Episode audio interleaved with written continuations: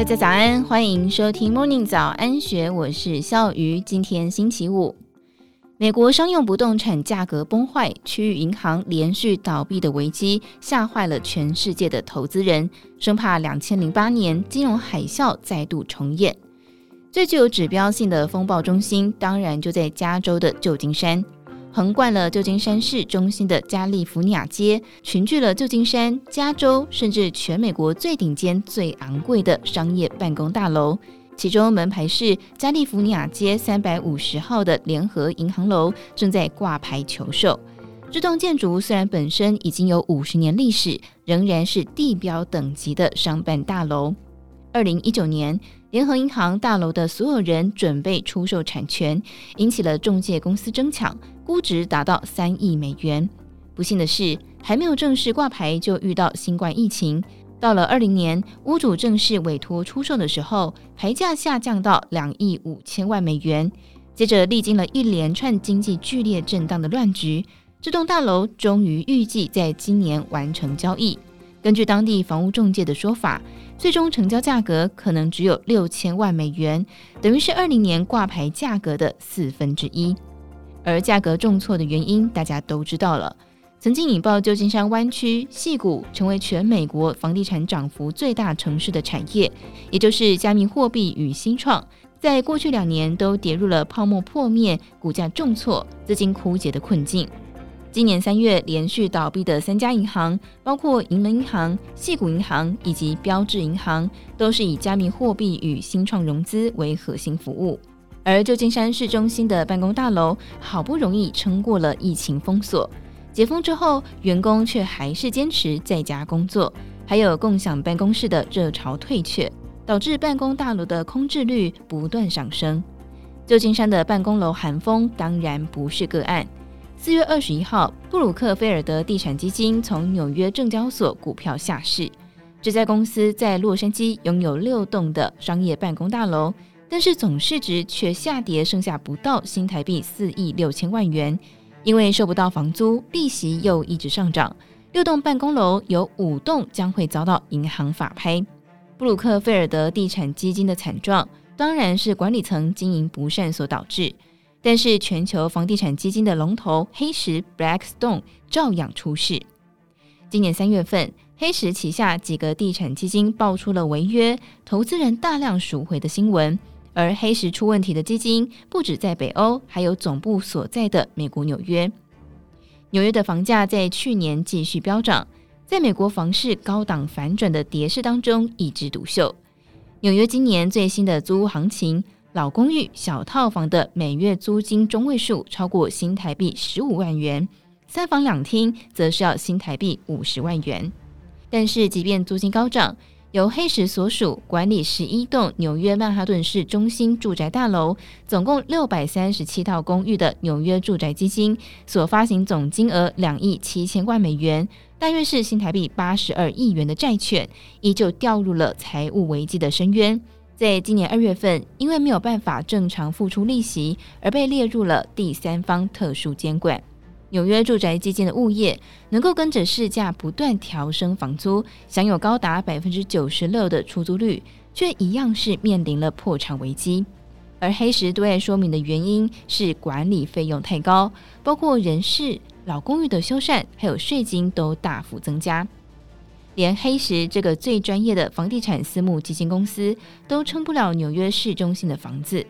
纽约住宅基金的财务危机让人担忧，遍布美国各大城市的住宅价格可能再度出现大量的法拍沙盘。更可怕的是，即使大城市的商用办公楼大跌价，根据美国地产界的估算，住宅地产抵押债券的违约率可能更会是商用办公楼的两倍。摇摇欲坠的商用不动产与市区住宅大楼是美国金融业眼前最大的痛点。从三月起，相继倒闭的银门、矽谷、标志银行，虽然受到加密货币崩盘与新创紧缩所影响，但是三家银行的资产都有很高比例压在房地产。标志银行一千亿美元的总资产就包含了三百五十亿美元的不动产放款。而至于所有人心中最大的疑问，当然就是零八年金融海啸是否会重演。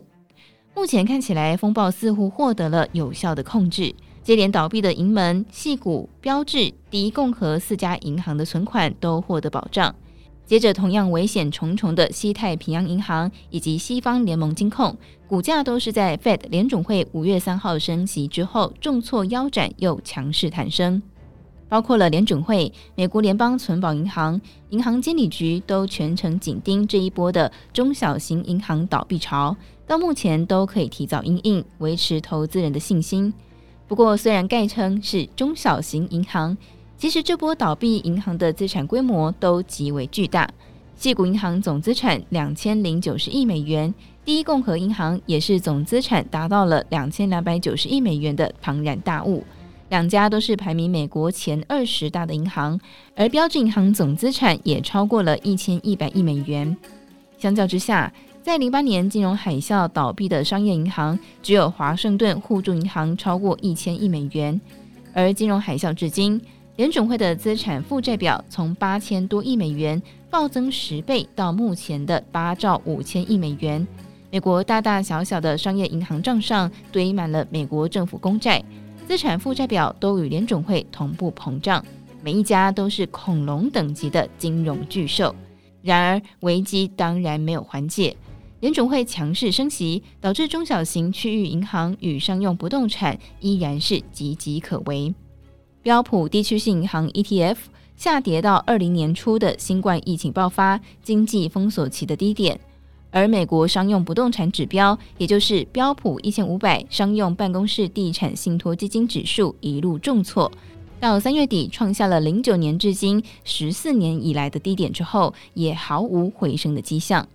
联准会等美国官员，还有巴菲特与他的伙伴查理蒙格，以及多数金融分析师，似乎都认为，过去两个月接连不断的中小型银行倒闭潮，不会恶化为全面的金融风暴。从整体产业的数字来看，中小型与区域银行大约有三分之一的放款是商用不动产，其中直接贷放给办公室、零售商场的，又占了里面的三分之一。而中大型银行账上没有商用不动产的放款，这些贷款大多都已经证券化，风险分散到了全世界。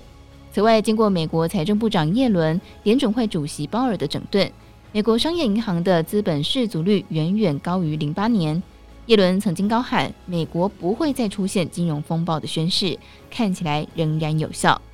不过，银行家总会在欢乐的气氛中做出愚蠢的决定。而且总是能够瞒过金融监管官员的耳目。举例来说，倒闭的第一共和银行在利率最低点的时候拼命找超级富豪放款，